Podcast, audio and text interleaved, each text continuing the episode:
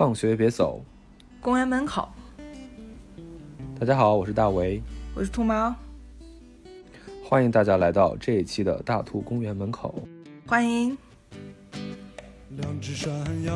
嘛爬山着嘞，两个姑娘嘛招手着嘞。我想过去嘛那狗叫着嘞，我不过去嘛我的心痒着嘞。听见隔壁子嘛睡响着嘞，一个丫头子嘛洗澡着呢。我想过去嘛那门锁着呢，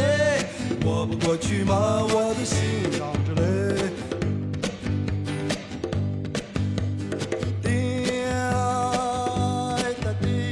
啊，这个最近啊，我觉得网上有一些事情好像还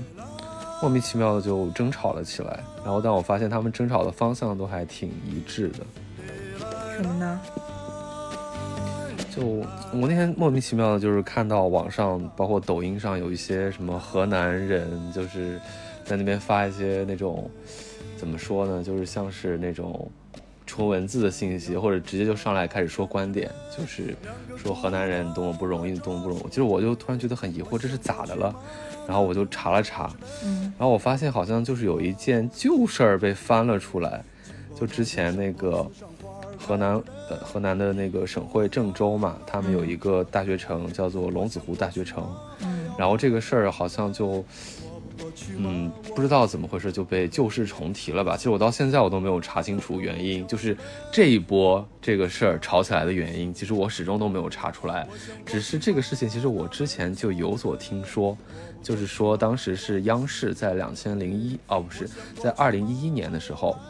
就是新闻啊，就是在批评说这个郑州的龙子湖大学呢，就是呃开发规模过大，过度占用耕地，然后怎么怎么样，就是有那种违规建设的行为吧。然后当时其实就嗯吵过一段时间，可能但是当时可能这个网络平台也没有那么发达吧，这个事儿就过去了。但最近这个事儿又被翻了出来，那么其实引起大家就是。怎么说呢？就是对这种高考的这种地域的不公平，大家就特别的敏感嘛。然后包括就是像之前你记不记得，就是呃江西的某一个所谓的公子，体制内的公子，不是说了一些那种歧视体制外人的话嘛？大家也是有点群情激愤的。其实跟之前那个吵起来的小镇做题家好像就特别的同频共振。对，我不知道你有没有见到过这个吵闹。对，就是就是前一段时间比较。大家争议比较多的，包括那个谁，那个男演员嘛，然后，呃，就是考编这个事儿，某位男演员 引起的一系列的事情吧，大家争论还是比较多的。然后关于体制对体制内、体制外的这个争论，然后包括一些呃地缘差别的争论，然后其实这也是老生常谈啦，就是山东啊、河南的高考大省，这吵的不是一年两年了，其实。是的，我在想，是不是因为这个事儿发生在这个夏天啊，就是这种考学的这个档口，但我又觉得好像它又不是正正好是那个高考那个时候，应该算是高考后面去报志愿的时间段，所以才有引发了这个再一次的一个一个事件的一个冲这个这个波动吧，因为可能，呃，每年因为据据这个资料显示吧，就是每年这个河南的这个录取率好像只有不到百分之十。就本科录取率，那你更不要说是这个重点大学，什么九八五、二幺幺了，好像是不到百分之一。然后河南的人又这么多，好像说每年有二十万人滑档吧，这个数据似乎是这样的，这个我不是非常确定啊，但是就有这么个印象。然后你有没有发现最近？不知道是经济下行，大家这个戾气比较重，还是 还是因为这个真的是有什么敌特分子潜在人民群众当中挑拨离间？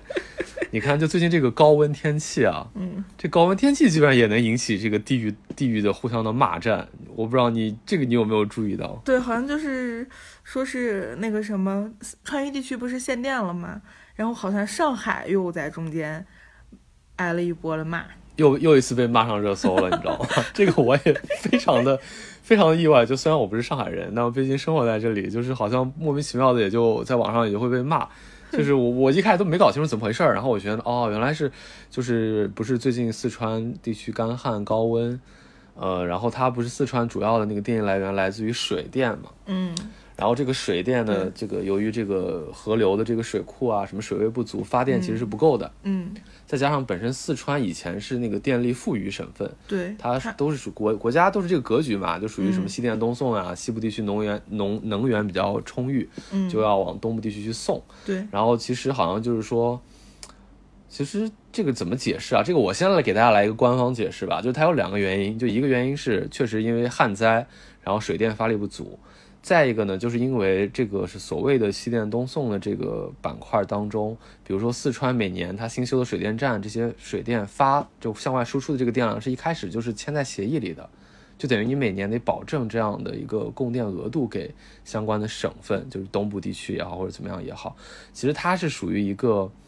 确实是需要优先，就是这样解读下来，好像确实是需要它优先去完成自己的这个签下来的这个协议的这个供电。但其实总的其实原因还是在于它总的发电量不足，所以导致就是川渝地区本身自己的供电就会被限制。你看这个重庆，你看我有同事到重庆去出差啊，不是到呃这个成都去出差，我还给我还我还我还说，哎呀，我好羡慕呀，你可以在成都过一个周末。然后他就跟我说，过什么呀？到处都是黑的。我突然才想起来，成都是限电的，真的是地铁里面全是黑的吗？对我真的很意外，我觉得怎么在现在如此这个这个这个怎么讲呢？就是和平年代，大家怎么搞得跟 打仗一样？疫情还不够，然后搞得搞那个末日求生一样。对，然后所有的商场关灯，山火也很严重的。对的，对的，对的。但这个事情就是被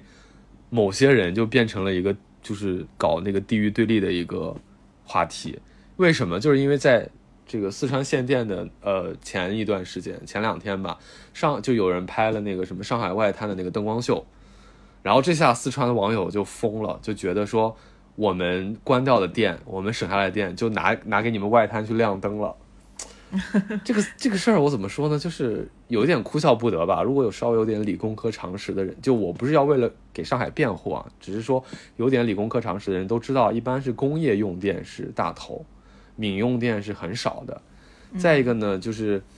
也不是说上海故意要就是怎么怎么样，因为上海这个灯光秀也是一个固定的，它也是一个呃怎么讲，就跟大家朝九晚五上班一样，就是每每天固定的时间段就会闪一闪。但是这个事儿持续两年之后就被骂到，真的是骂到热搜第一，就是给大家营造出来一种说那个我们就是上海人用了四川人的电。在水深火热，你们上海人竟然在看灯光秀，离谱，就是这样的一种感觉。对的，对，当然这个里头有很多不明事理的上海人在里头搅浑水啊，就故意就要说，哎，对我们就是用你的电了，怎么怎么样，就搞这种莫名其妙的这种 斗嘴，你知道吗？抬杠。但其实本质上来讲，这个上海。它的能源来源也是蛮丰富的，它有江苏的供电，有各种山东的供电，它也不全是用用掉了上海，呃，用掉了四川的这个电力，再加上四川本身是自己的内部的电力就这个供给不足，所以它是一个多方因素造成的。但是，我我们其实今天想聊的话题就是为什么在最近的这样一个时间段，或者说也不是最近，就可能最近是集中爆发，在一个相当长的一个时间段里头，就是为什么这种地域的。歧视跟这个争执会存在，以及为什么最近它就这么容易的被点燃？所以说这次我们可能就要来跟大家一块来聊一聊关于这个地域歧视，还有这个地域不公平的这样一些话题。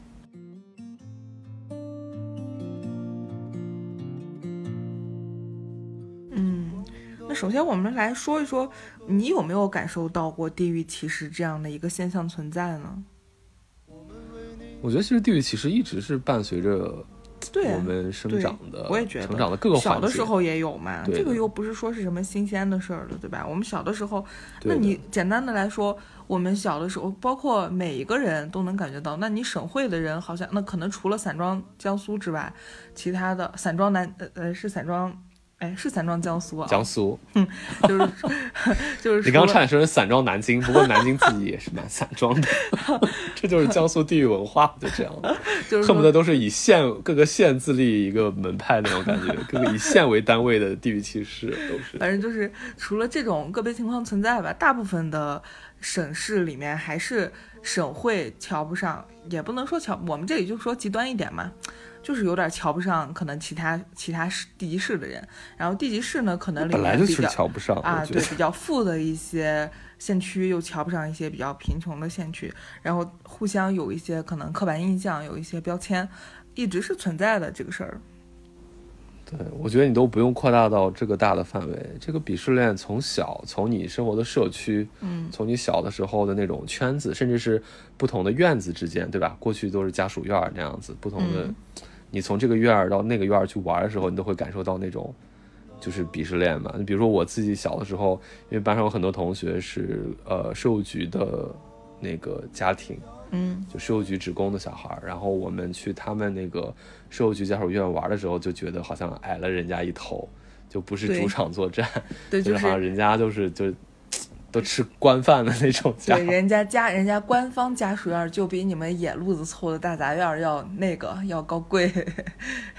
哎，对，要高贵，对的。然后包括就是因为。呃，熟悉我们的听众都知道，我跟兔毛从小都是那个白银长大的。就白银为什么叫叫白银呢？就是因为它曾经有一个非常巨型的国企，叫白银公司。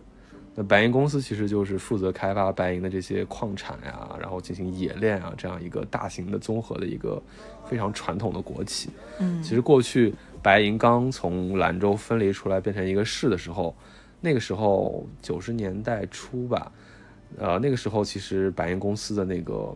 还在最后的辉煌期，对。然后那个时候我就觉得，整个白银公司他们里头的子弟，他们里头的那种小孩就很歧视我们这种非白银公司的。对，因为有没有这个印象？因为那个时候国企嘛，白银公司是个国企，然后它自就是白银市自八五年建市以来，它就是基本上就是这个建市这个整整个这个市就是围着这个。这几个大型国企，包括以前的一些军工厂，就是围着这这几个，呃，大国企建设的。这个市就是为这个国企服务的，基本上是这样子的一个情况。那么它的主体的里面的一些生活的人群呢，就全都是这个公司和它的周边人群。公司里头的职的职工，然后工厂里头的工人，然后包括围绕着工厂就建设了可能纺织厂啊、什么针布厂啊这些厂里头的工人，然后这一系列人们，他们是最先组成这个城市的一个群体。那除了这些国企之外的人，那群体，但那这个这个地级市既然建了市，它肯定就会有相应的，呃。相应的就是本地人，哎，本地本地人嘛，因为他肯定会有原住民嘛。然后那原住这些原住民呢，就是我们所谓的就是叫呃，就除了公司的另一帮人，就是市上的嘛。那我们把公白银公司那些人就叫公司的，那市上的就是除了公司里头其他的原住，哎，其他人，其他的原住民以及他们的子女。那么这些原住民和他们的子女有可能就会从事一些当地的。那可能程度比较好的就是从事当地的呃行政事业单位，然后可能程度不太好的呢，可能就是其他家家吧的活吧。所以这就是基本上就是两个阵营，然后他们可能呃分工也不一样，然后他们担任的社会角色也不一样。对，对，其实我们感受最深的就是这个学校的这个体系。对的，因为过去是那个厂办，就是怎么讲厂去。担当一个小社会的作作用嘛，然后厂去办很多事情，厂办医院，对吧？厂办电视台，最重要就是厂办学校。嗯，对，当时我记得还在我们读书的那个时候，虽然是一个过，已经算是一个过渡期了，因为我们读书一开始的那个时时间段，呃。白银公司的学校还是前面要冠白银公司，比如白银公司一校、二校、什么三校，白银公司什么一中、二中、三中等等的。然后其他的就是市那条线，就是说在政府这个旗下成立的公立学校就叫这个白银市一中或者白银市二中，对，小学或者白银区一小，对，这样子。极小，对的对。然后这个就真的是泾渭分明的两条线。两个互相看不起两个，然后白银公司的学生看着白银市的那种市属的或者区区属的那些学校，就觉得，哎，都是一帮什么三乡两区的，都是一帮农村人，就那种感觉。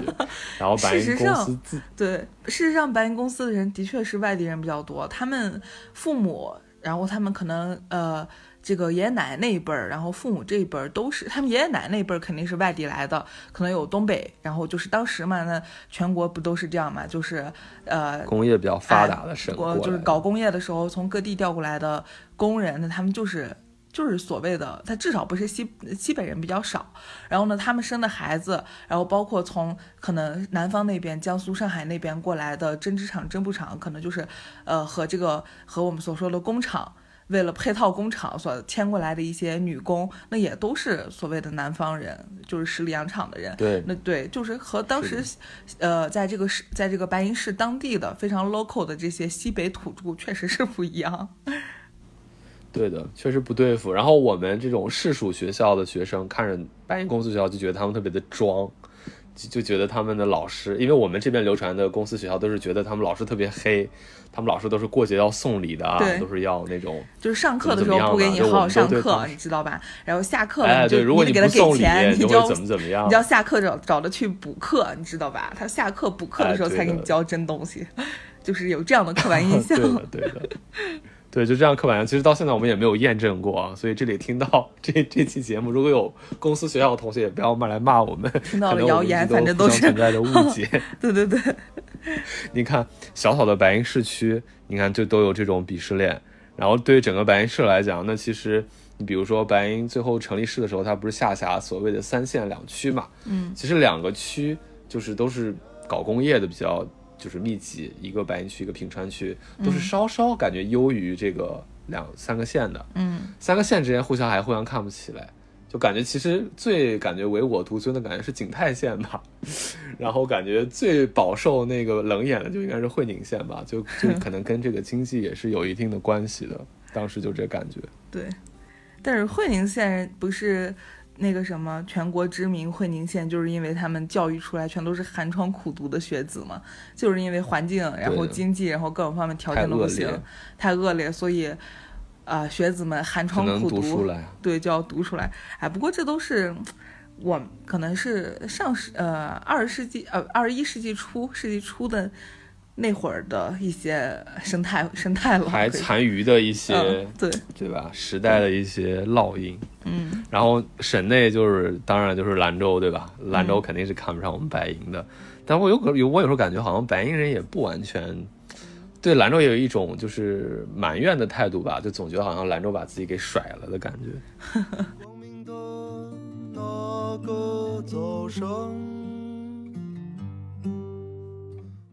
为你沿江而来，可是你的愁云消散，我们迷失在白银饭店，最温暖的那个晚上。我们为你朝南而去，可是你的暮色苍茫，我们搁浅在白银饭店。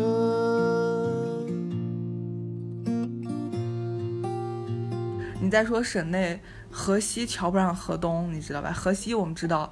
可能可能有的有有的听众朋友不太了解西北这边不太知道河西，我们说的就是，呃张掖、武威，然后敦煌、嘉峪关、酒泉这些地方，然后河东呢就是平凉啊，然后包括定西啊那一边吧，然后所以就是河西有点瞧不上河东，然后可能平凉瞧不上庆阳，然后他们互相瞧不上，反正总总之就是哪里都有这样子散装行为，对，就是。甘肃的话，它不是一个很狭长的一个地形嘛，刚好其实兰州就是在它的一个比较比较靠这个东南段的一个一个中间儿，然后这个黄河不是从兰州穿过嘛，它相当于就把甘肃切成了两段，一段是朝着西安这个陕西方向的，另一段就朝着新疆那个方向，新疆内蒙那个方向的。其实两个部部部分，它那个文化确实是有点差异的。就给我感觉，好像河西人那边就感觉文化更加的那个粗粝一点吧，就是更像更接近这种西，就是西，就是传统印象当中的西北。嗯，而这个呃，这个这个河东的部分，因为其实它其实，在黄土高原上，然后跟这个陕西的这交往可能比较密切。对。然后河东的部分就给我感觉，可能像是一个减配版的中原。就它的文化都是那种非常浓郁的农耕文化，它游牧的成分少一点。然后，但是它的自然环境又不如真正的中原，不如这个或者说不如关中那边那么优渥，但它文化上都是一致的。比如说，他们也都听秦腔啊，对吧？然后也都是说的话语言都比较相似，所以说确实是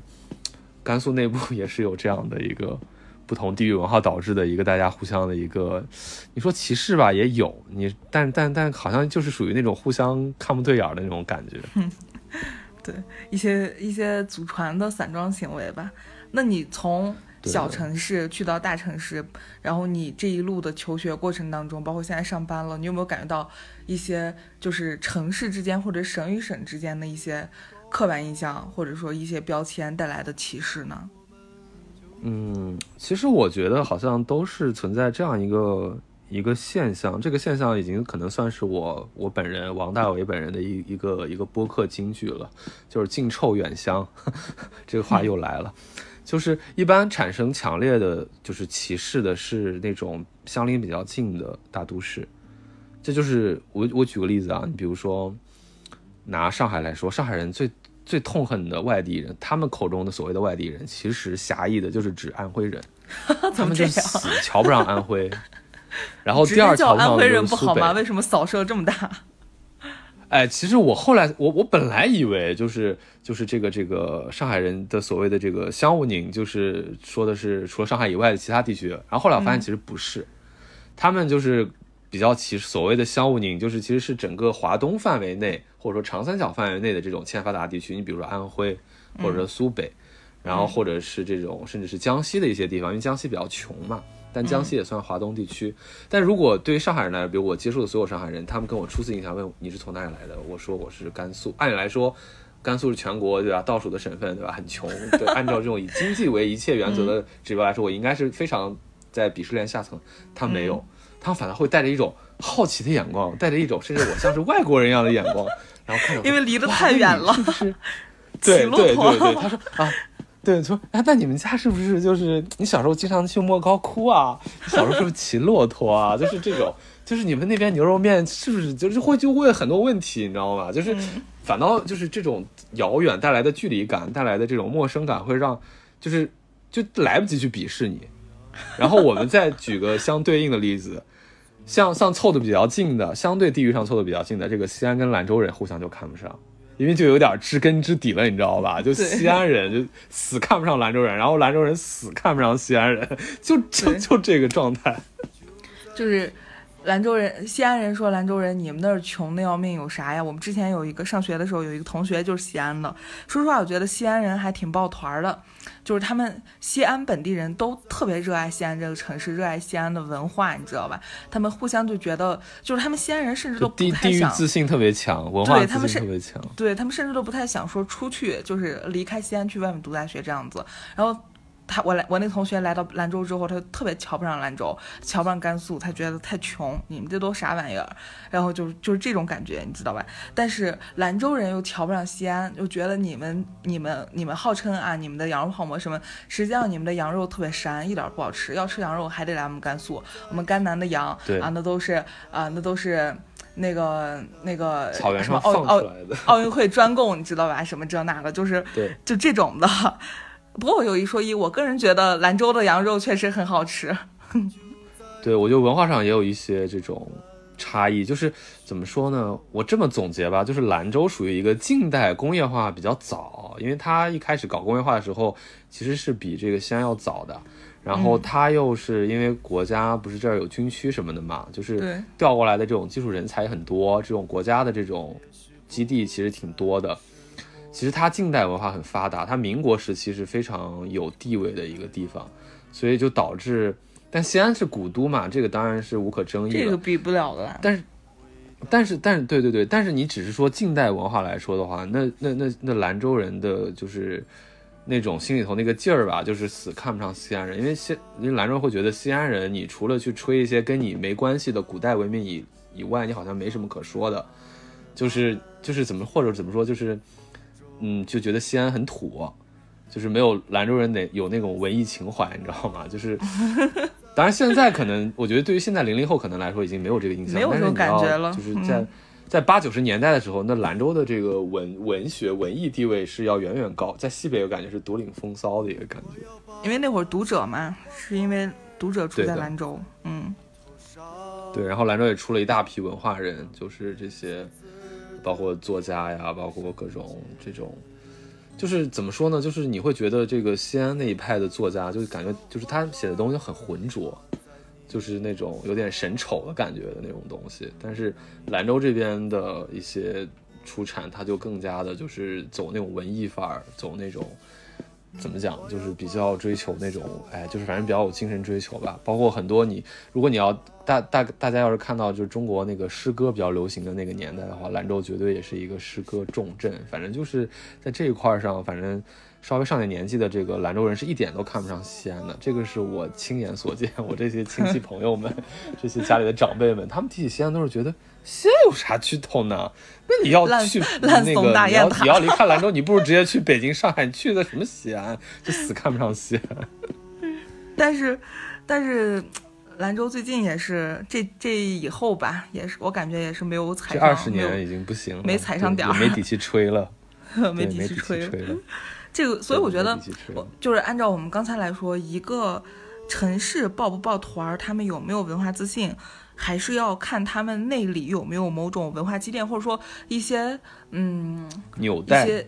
对有没有纽带把他们纠缠在一起，把他们绑在一起。这个纽带是什么就很关键。就比如说刚才我们说的这个西安人，他们可能对古都啊，然后包括他们就是这种。呃，历史的这种文化的积淀会把他们紧紧的，就是扭在一起。他们可能有所谓的长安人的骄傲啊，就是那种东西吧。但是，包括我认识的，就拿甘肃境内来说，甘肃境内有一个市叫呃临夏市，然后临夏市，我不知道，我我这里也可以跟朋友们介绍一下啊，临夏就是临降临的临，夏天的夏，然后它是。呃，它就是有些不是兔毛老师大舌头把宁夏念错了啊，就是真的有个地方叫宁夏。对对，就是想说不是，呃，大家以为宁夏和宁夏不是一个地方，其实不是的。宁夏是个省，宁夏宁夏省，然后它的省会是银川，银川市啊。那临夏市临夏市呢是在甘是在我们甘肃，它是临夏回族自治州。对对，然后临夏里面有一个对。然后它是一个回族自治州，临夏那边有一个县叫永靖县，然后永靖县里面有一个水电站叫刘家峡，然后因为那边有刘家峡水电站，所以整个环境就比较好，然后也气候就比较湿润嘛，就不像兰州这种工业城市就很干燥，然后。我见过的永靖人，就是刘家峡人，他们都特别的抱团儿，就是因为他们觉得他们那边的瓜果特别好吃，然后他们那边的风景特别好，哎，对，然后气候特别的宜人，然后他就觉得那个地方特别的幸福。他们一来到兰州，一来到省会，他们就觉得人好多。空气好好差，然后水质好硬，然后这很很嫌弃，这也不舒服，那也不舒服，这也不行，那也不行。这个像这个东西就是他们文化团结的一个纽带。那比如说我们俩都是白银人，但是我觉得白银人就一点都不抱团儿。我认识的白银人没有一个说白银好的，都就是我我我和你不可。不一定会因为你也是白银人，我也白银人，我就无条件的跟你好。我觉得你是我老乡，我就要泪汪汪。没有这样的，白银人就完全不抱团，就是因为就是因为我们刚才聊过的，我不白银其实没有什么类似于文化积淀，它即便有文化积淀，也是白银公司一个文化，然后剩下的地级县那些 local 土著们一一个文化，你知道吧？互相就土著们也不是同一个文化，其实，而且土著们过去的他们互相的争斗也挺厉害的。那几个县其实原来都互相都不怎么那个啥，方言都不一样，就硬给他们拼在一个市里头。对，所以说，所以说要有文化，就是文化自信这个东西，其实还是还是得靠一个纽带把他们扭住。对的，那其实说白了，这个我们其实已经逐渐谈到这些，就出门在外以后，对吧？这种地域性是不是还存在的这个事儿，其实初步有。两个结论嘛，就一个是这种比较抱团的，可能对原生地是有一个一个认同感的。其实我觉得像四川人啊，他们其实也重庆人啊，他们也还是，你说抱不抱团，实际上抱不抱团我们不知道，但我们作为外人，我们看他们面上还是蛮抱团的。但你比如说像整个，而且他们他们文化自信特别强，他们也会拽，就从他们走到哪里都说方言，对的。对他都说方言，这个就能瞧出来。对的，然后但是那个你比如说像整个甘肃的这个范围内出去的话，我就觉得相对来说就像一个放大版的白银吧，就大家好像都没有，可能一方面是觉得对自己的家乡不够自信，就是不敢直接说自己是甘肃人。然后另外一方面就是甘肃，因为它那个跨的地域太大了嘛，然后就是各种小文化圈太多了，甚至还有很多少数民族的这个这个自治区、自治州什么的。然后其实大家就是比较难在出门在外会抱团，甚至会避讳让别人知道自己是甘肃人，就怕被别人歧视。说白了是这样。但其实后面我其实大量的就是跟就是外地人接触之后，其实我发现。人家也不歧视你，就因为可能你可能太透明了，人家可能要稍微思考一下你在哪里，对吧？还来还来没远远没到，就是要歧视一下你的这个地步。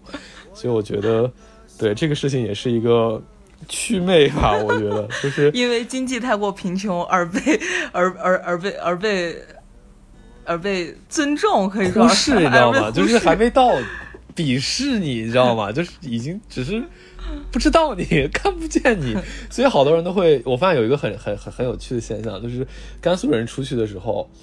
包括我或者是其他的一些呃这个这个朋友吧，大家都会觉得，哎，你这个普通话怎么这么好？然后聊了半天好，我也有过，我也有过，就是说你，哎，你怎么说话没有口音啊？其实我平常在生活中是会讲一点带兰普的口音，但是呃，那但是我就是在节目中，包括跟陌生人说话的时候，我是尽量避免自己有什么口音嘛。然后他们就会说，哎，你好像也没有什么口音，就是正常说的是北方普通话，就是会有这样的疑问。有好多，对，有好多人之前以为我是那个北京的。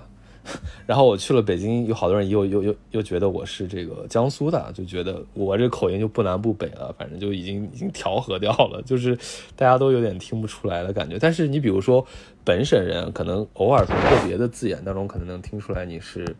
甘肃的，就是可能有些说话的那种调调吧，可能有的时候会带一点点，但绝对是跟其他的省比起来，就相已经最不明显了，我觉得是这样。嗯。不要将你的左手松开，我要永远拉着你的手。我不在这里望，就在前方等待，等待我那已失去的温柔。不在撒哈拉，就在塔克拉玛干，寻找我那已失去的歌谣。夜无尽而漫长，我像是在孤独中吟唱。我不在这里望，就在前方等待，等待我那已丢失的梦。我不在撒哈拉，就在塔克拉玛干，寻找我那已失去的爱。那其实。决定这种地域鄙视链的这个原因，其实我觉得咱俩前面聊的时候已经聊到了不少。说白了，最低可能还是经济水平，但因为有点意外，你比如像甘肃这种情况，好像它又不完全是经济水平，因为甘肃有的时候好像是一个透明吧，大家也不会歧视你，也不会对你怎么怎么样，好像被广泛歧视的，可能以前有所谓的，比如说河南人啊这样子的情况，但是河南人这两年就是通过。自己的努力啊，包括文化上的一个宣传，已经变得就是扭转了很多形象。当然，以前大家也是属于以讹传讹，或者说跟风的去怎么说呢？黑河南人或者诋毁河南人。我觉得这里面可能也有一些，因为你会发现河南始终在这个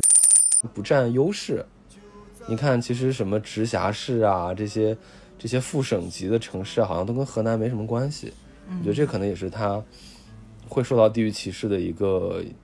一个原因吧。就或者怎么样，可能谁都能能能能就是来两句的那种感觉。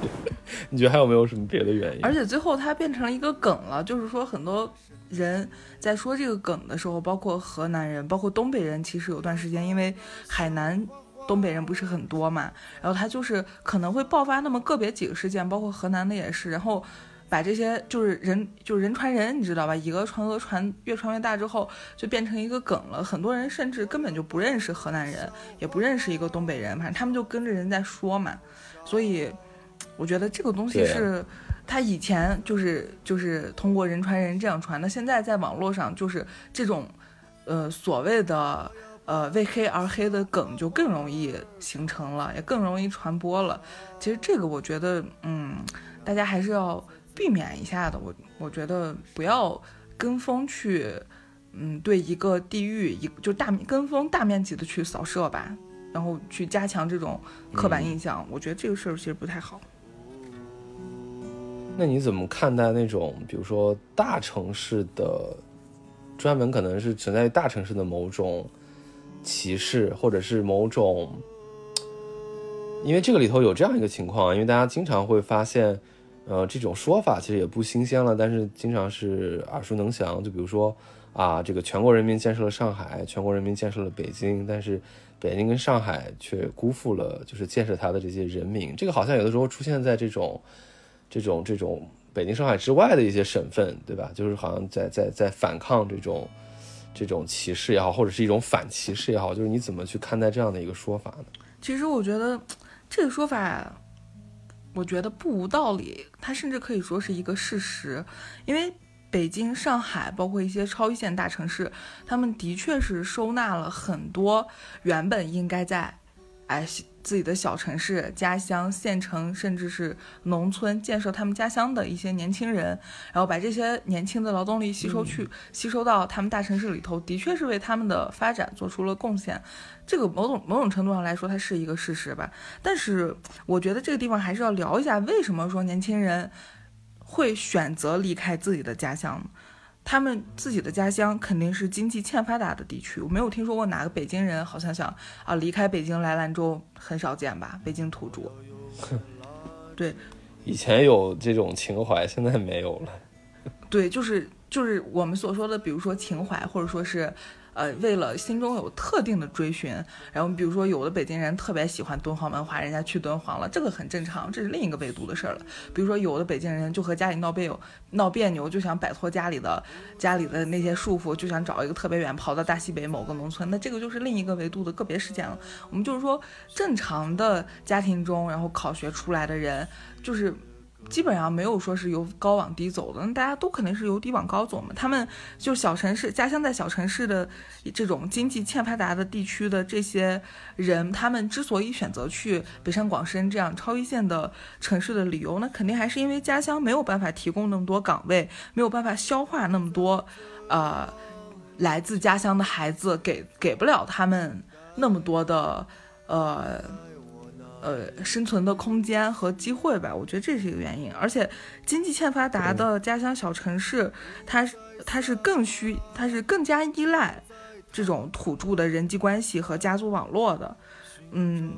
就是说，虽然说每个地方它都是这样，就是北京、上海这种大城市，它肯定也是土著活得更快乐、更快活，它它有更它有更好的。人际关系更好的人脉关系，更好的资源，但是他的，因为他体量很大，他就就是就是大规模的对大规模的外来人口会把他这种这种所谓的就是他这种很强的包容性和大规模的外来人口会把他这种呃当地的人际关系的这种东西给稍微稀释一点，就说白了撑大，对，说白了就是跟你一样的这种打工人，他他。数量特别的大，就当地的土著在这样的对比之下，甚至都会变成了某种少数。所以说，这样你可能就就显得没有那么的，嗯，被当地的那种人际关系所钳制吧。那也许你在小城市生活的时候，你也许你家里给你帮不上忙，你没有什么背景，你没有什么，呃，可能能依靠的人际关系。小城市就是属于什么？就是向黑恶势力低头。反正就是小城，因为小城市这种浓度，因为就是体量越小，这种浓度它肯定会越高嘛，对吧？对，然后大家在大城市里头可能会有一个相对公平的起点吧？你觉得呢？对，存在一种单向的一个。比还挺悲剧的一个宿命吧，就是前面你说年轻人离开自己的家乡去建设别人的家乡，是因为别人的家乡可能有更多的资源或者怎么样，但这样会反过来导致自己的家乡会更更不怎么发展，更没什么资源。对呀，对，这就是一个单向的一个恶性循环。大城市它就它又在一个比较好的良性循环里嘛。对的，所以但你这这样大城市再往上卷的话，你发现其实你。在新一代的年轻人到大城市逐梦的时候，大城市给他剩下的口粮也不多了，也不如原原先那么多了，因为太多的人挤在这里了。就是比如说，你十年前可能上海只有一千多万人，那你现在上海已经三千万人了，那你肯定那个你能吃到的那个资源就会更少嘛，就给你的机会就会更少嘛。其实还是一个挺矛盾的一个事情。大城市其实也也是很冰冷的，我觉得。就是说，因为大城市的蛋糕就那么多，所以你想吃到最美味的城市夹心，你想吃到最美味的城市蛋糕那种夹心儿，那你要么可能就是土著嘛，你可以从这种熟悉的地域文化、熟悉的人际关系的这种捷径中吃到红利；那你要不然你就是带着特别强的资本，你带资进组，你带着这种很强的这种。呃，超能力这种外地人，你可以暴力渗透到这种城市的内核，用你的超能力强行打破当地的人脉关系。本地人也很乐于见到这个外地的这些豪强们跟他们结成同一个阵线呀，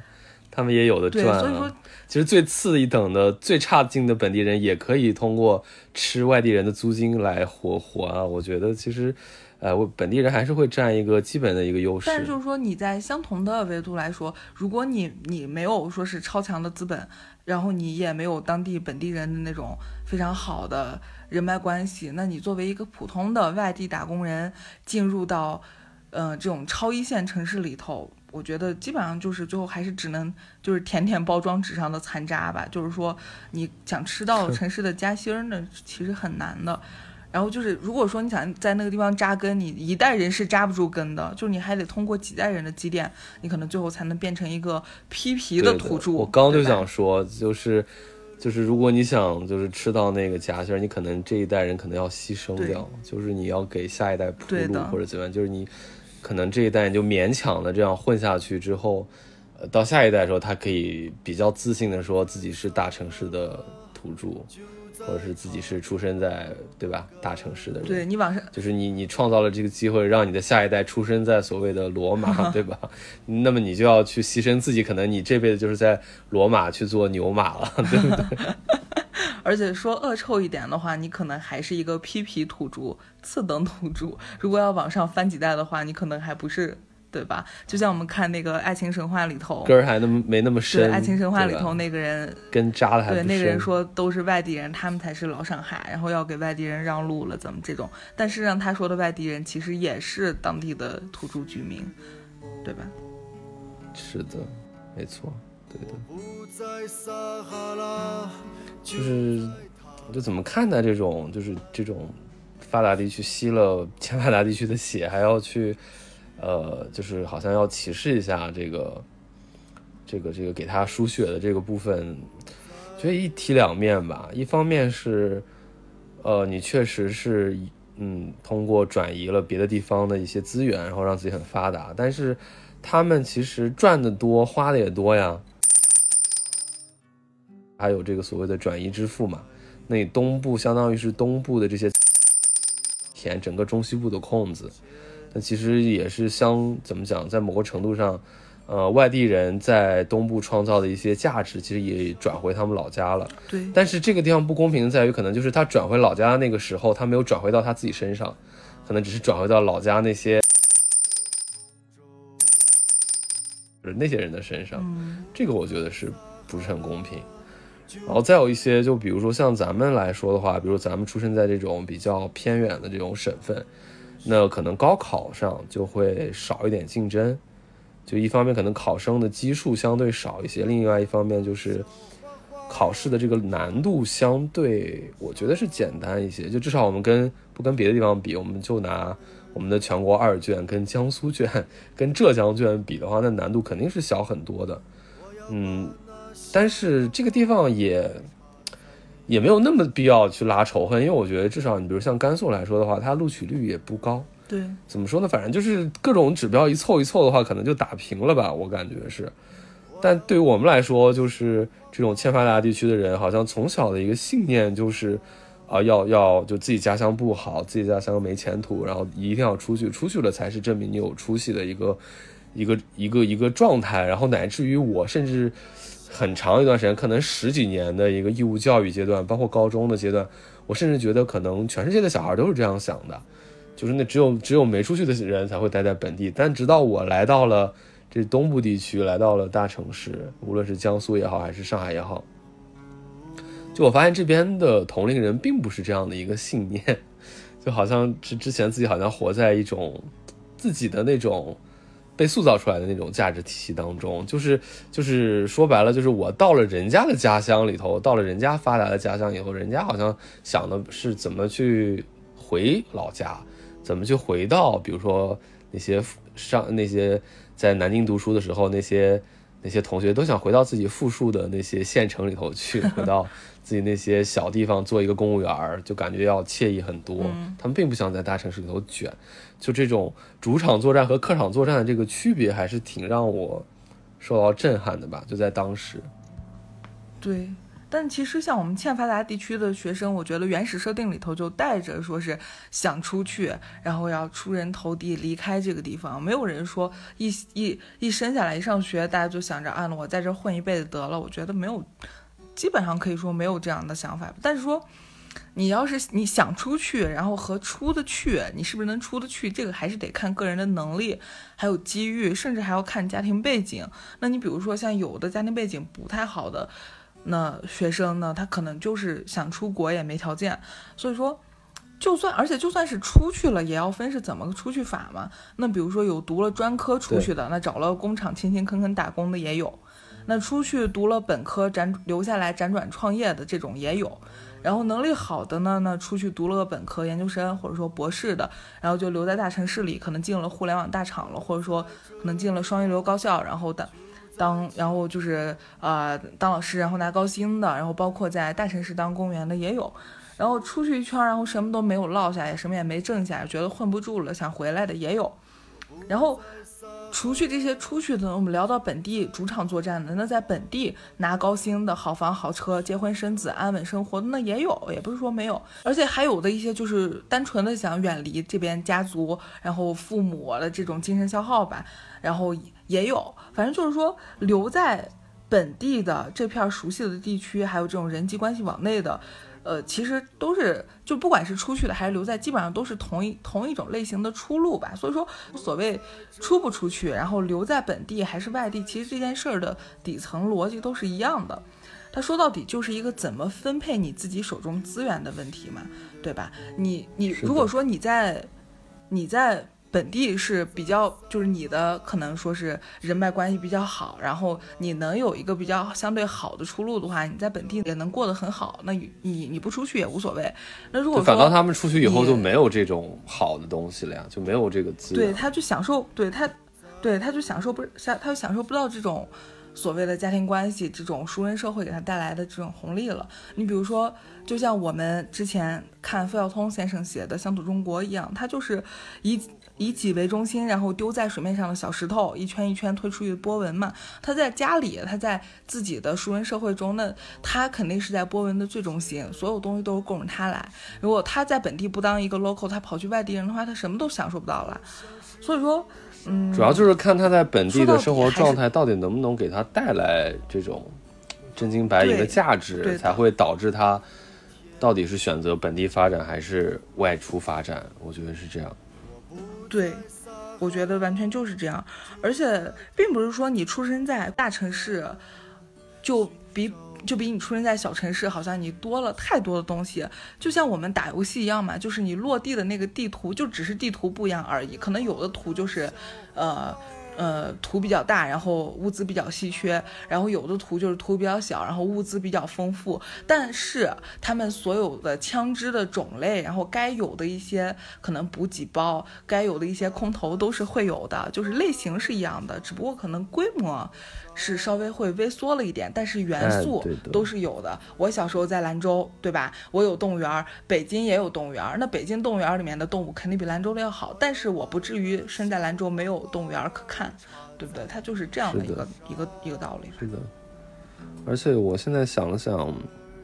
就是我忽然发现一个比较深刻的一个事儿啊，就是这个所谓的地域歧视，他说白了还真不是地域造成的歧视。它是一种圈里圈外人的歧视，就是说，这个事儿怎么解释？就比如说，上海本地的圈本地人，他其实在本地里头也会互相歧视，对吧？比如说上直角的人看不起下直角的人，原来是那种资本家的看不起，就是原来那个在上海工厂里头干活的，他不可能就只是说，因为我们都会讲上海话，然后就会真的那么的抱团。那你说这些上海的比较高阶的人，那他看到了外地的土豪，那是不是他很想跟他们去连一个宗啊，对吧？或者是搞一搞这种嫁娶关系啊？你看这个说的好像很很传统，但事实就是这样子，就是就是在上面的那个人的圈子，或者在某一个圈层的圈子，他们进了以后，他们是没有什么地域歧视的，或者是很弱，他们甚至想消除这种地域歧视。而这个，你如果是生活在这种圈外的人，我刚才跟你说的带资进组嘛，就如果你说你是这种圈外的人，那你其实就是会，呃，怎么讲？你比如像我们举个例子，你比如像我在呃这个本省，这个这个没有没有在本省的，就是我们的家庭在我们家族在本省没有混到什么资源，在甘肃或者在原来我的家乡也是籍籍无名的，我在家乡就不属于任何一个圈子的话。那其实，这个地域认同感也好，这个家乡的这个这个这个，虽然我是在本地，但其实我依然在受着某种歧视。这个歧视不来自于地域，而是来自于圈子。是的。那我反倒到了大城市，对，呃，我反倒是可以通过自己的能力，跟其他的就是说，就是虽然可能不是那么高阶，但是也算比原来家家族或者原来地域里头那个圈子要高一个圈子的那些人接触到，对吧？然后可能他们会接纳你。其实说白了，这个东西到本质上它就不是真正的地域歧视了。我觉得地域歧视永远都是一个幌子，永远都是一个借口。可能他在地域歧视这个事儿的一个嗯笼罩之下，它可能有更加复杂的一个社会成分和社会的一个鄙视链。他说白了，可能是其实本质上是一个圈子的鄙视，或者说你在大城市的不同的一个圈层划分出来之后嘞，那他可能稍微。下一点的圈层，他为了维持自己的某种尊严，他就只好搞搞地域歧视，骂骂外地人，然后来对吧？维持一下自己可能仅剩下来的那一点，就是那种骄傲感跟那个自尊心吧。你比如说像你刚才说的，那假如一个北京人，然后来到可能来到一个小县城，他在县他。作为一个外地人来到小县城，他不在任何一个圈子内，即便他是一个北京人，他是一个超一线城市来的人，他受到排挤。对啊，他还是寸步难行，他可能还是会，还是会排，还是被排挤，对，还是会面对一样的苦恼。所以说，有些是，所以说，在这这个维度去说的话，其实已经跟地缘、跟地域没有太大的关系了。那可能这种从北京来到了一个特别抱团的一个小地方的时候，他被歧视的方法。他对他被歧视的方式可能会有点变化，但是本质上是一样，可能是别人歧视他就会说：“哟，这北京来的爷呀，我们可不敢跟你玩，怎么怎么样的。”其实搞了半天，那个北京人很郁闷，说：“ 哎，自己不过从小就长在四环以外，怎么自己就成了北京的爷了？” 其实也会对吧？其实说白了，其实就是你也该到我这个点了。就说白了，其实一切的这个鄙视链，其实是圈真正掩盖各种掩盖之下，其实是圈层的一个鄙视链。地域的鄙视链其实只是某种我也是这么觉得的。那你觉得这种地域歧视的鄙视链或者这些东西能消除吗？这种经济是不是能够把它拉平？我觉得难，很难。对，因为，对，因为首先经济拉平这个是不可能的，经济首先就拉不平。我觉得，作为这个鄙视链的第一个诱导 要素，经济问题它首先拉不平，那你怎么把鄙视链拉平嘛？很难的。对，而且像我们前面说的，它所谓的地域歧视，其实只是某种伪装，就是某种掩盖内层可能圈子歧视，或者说。呃，文化歧视，嗯，资源抱团歧视，哎，对这种一些更内核的一些东西的一个伪装吧。那即便是没有地缘歧视了，也会有其他的一些东西被拿来伪装，对吧？因为不可能所有人最后都变成一个大同的一个这样的一个状态啊！你和我之间完全可能实现共产，我们之间没有差异。很难吧，这个就不可能达到了。那你比如说最基本的一个歧视就是城乡歧视嘛，那这个非常主流，然后大家可能也不得不承认，就是城里人就是基本上看不起乡下人。当然会有个别的反例啊，你比如说乡下靠承包土地发了钱的那种新型的那种的地主，或者是那种比较上进的农民，可能他也会觉得你们城里人。都是一些无业的一些，对吧？就是没有自己产业的一些这种打工的人，也会有这种个别的反向歧视，但主流肯定是城市歧视乡村。但我其实，在设想，就比如说最极端的情况下，当所有人都住在城市的时候，这个时候难道就歧视就没有了吗？那你比如像这种城市化率已经突破百分之九十的，像日本这种地方，就农村已经没有人了。大家基本上都挤在了大都市，甚至百分之七十以上都挤在这个东京这样的，甚至就挤在一个大都市里头。那它还是会分圈层啊。你你东京，你住在什么什么什么港区的，你看不上住在什么什么千代田区的，是不是？我就是你你看不上住在什么这种郊区的，都是有这种情况的。然后你东京十八区看不上什么埼玉县啊，看不上那些县里头住的。那其实这个东西只要存在人，存在任何一些差异，它这个就都会存在。包括我们其实，嗯，这会儿已经是有点车轱辘话了。但是其实我们早在这个我们聊这一趴这个地域歧视能否消解之前，其实已经点出了这种事情的本质。它只要圈层存在，这个歧视链就会存在。它有的时候会拿地域来做个伪装，有的时候会拿别的事情来做一个伪装。所谓的歧视，我们把它。就是描述成另描述成另外一种模样，描述成一个中性的词，它其实就是某种差异嘛。那这种差异其实也是导致我们整个社会、整个生态比较鲜活的一个最重要的因素了。就如果说当最后没有、没有、没有任何差异，然后消除任何所谓的歧视，然后大家都活成一模一样的人的话，那其实也就没有什么意思了吧？社会可能就不没有内部对流了吧，就也不转了。就就就是纯粹不动的，也是有这个可能的。再一个就是我还在想，我前面在谈到说经济拉平会不会导致这个平这个差距消失或者怎么样？我发现我突然想起了一个绝佳的反例，那个江苏经济够发达吧？它这个最穷的县都比 兰州的 GDP 要高，但是反倒江苏省内的歧视是最严重的，互相的那个地域斗争是最狠的。那反倒就是没什么钱的，你比如说像甘肃或者是青海。大家不会歧视的，大家都是都是穷兄弟，没有什么你看不上我，我看不上你，也就省会稍微有点优越感，其他的都一样。所以说，我觉得这个事情太复杂了，它不是一个地域歧视就可以简单粗暴概括的一个问题。就是我希望呢，就是反正对，像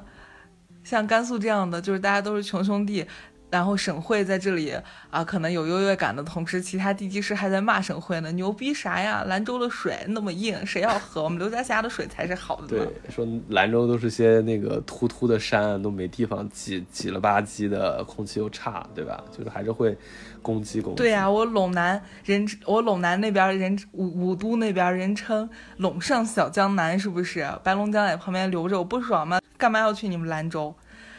就是，就反而还蛮奇怪的，就是我们这种穷穷省，就是穷兄弟之间，还其实真的对省会没那么向往，这个还是蛮神奇的，就是有一点点像怎么说呢？莫名的和谐，对的，还不像有些省，就比如那种省会独大的，你比如四川啊什么的，那就是大家都是很想去成都什么的。就兰州好像还不不完全是这样，兰州甚至其他一些地级市都是都是在往成都跑，都都都不往那个兰州跑。对。最光明的那个早上我们为你沿江而来对反正就是总之我们就觉得我们俩聊这期聊这个话题其实也是想呃，如果有幸听到的朋友，其实我们当然也是发这样一个愿吧，就是觉得立这样一个意，就是觉得如果跟我们一起啊，跟着我们的思路一起剖析完这些事情之后，大家可以消除一些这种地域上的这种预设的歧视。